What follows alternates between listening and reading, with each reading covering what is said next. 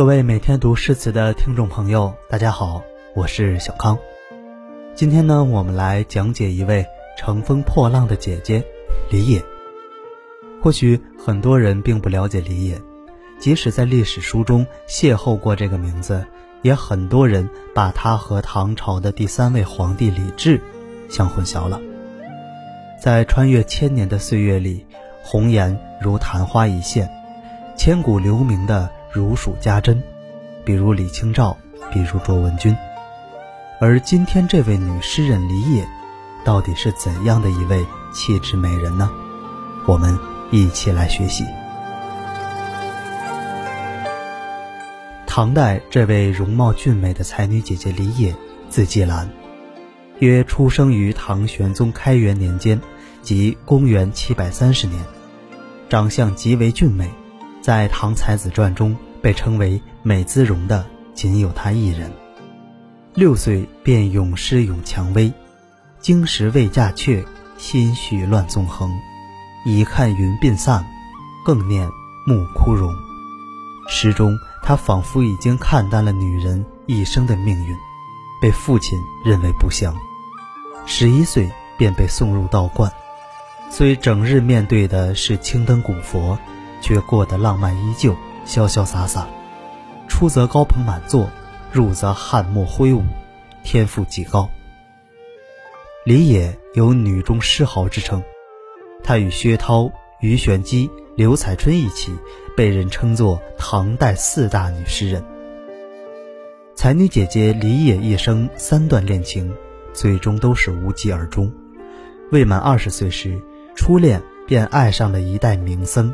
悄然，大胆的李治便表白了，最终被大和尚委婉的拒绝。安史之乱之后，南下避乱，李野在江南遇到了严伯钧，两人惺惺相惜，很快便走到了一起。但爱情的新鲜感一过，就遭到严伯钧的遗弃。郁郁寡欢的李野，却在此时遇到了朱放，两人情投意合，一见如故。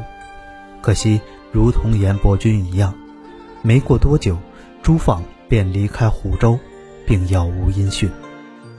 李野的第三段感情再次付诸东流。终于，李野遇到了自小就是弃婴的陆羽，两人的关系亦师亦友，又掺杂一些暧昧，尚不明确。但陆羽一直陪在李野身边。公元七百八十三年。唐德宗听闻李野大名，便下旨召见他。李野高兴前往，却扫兴而归。唐德宗原以为李野是位妙龄女子，却没成想这时候已经是位老太太了。只留李野在宫中住了一个多月，便让他回去了。但还没等他回去，便爆发了靖远兵变，李野被朱此抓住，被迫献上诗作。隔年。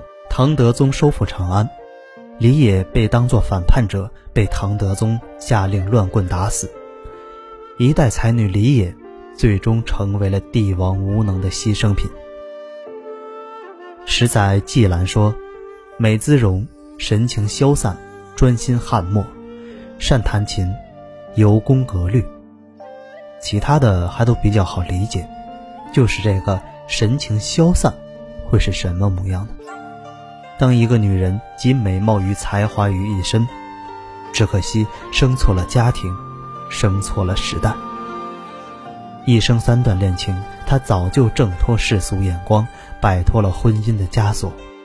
遇到喜欢的，便轰轰烈烈去爱去表白。所写的诗句也早就不是那种闺中女子娇柔造作、故弄姿态之词。相反，她的诗作中。多是潇洒的送别酬贺之作，性情坦荡，如同男儿，所以被称作女中诗豪。虽与名士陆羽、朱放、崔焕、刘长卿以及诗僧皎然等人过从甚密，李野也应该是很享受这种出世又入世的游宴生活。可终究是没有一个能照顾她一生、爱她一生的男人。这样的一生，看完也只能长长的一声叹息。这么一个美姿容又富有才情、挣脱偏见的奇女子，哪怕时隔千年，我们都能从其诗词中感受到她如檀香般的香气。她的一首八字，感觉曾经沧海，一切看透，都是浮云。八字，离也。至近至远东西，至深至浅清晰，至高至明日月，至亲至疏夫妻。如此字字至理、句句辩证的留言，难怪她小小年纪便成了一名女道士，专翰墨，善琴艺。更有清风明月般的容颜与气质，令多少男子刮目相望。最近的，也是最远的；最深的，即是最浅的。说的岂止是方向之东西，溪流之清冽，分明为了烘托那流传百世的墨句。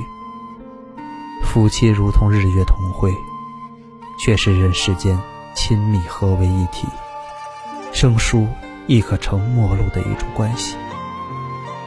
短短二十四字，三分之一是质字，究竟是理性之极，还是感性之极，才能以有尽之言，抒无穷之意？是无比冷静的旁观者思维，还是无限情谊的当事人心里？我们不得而知。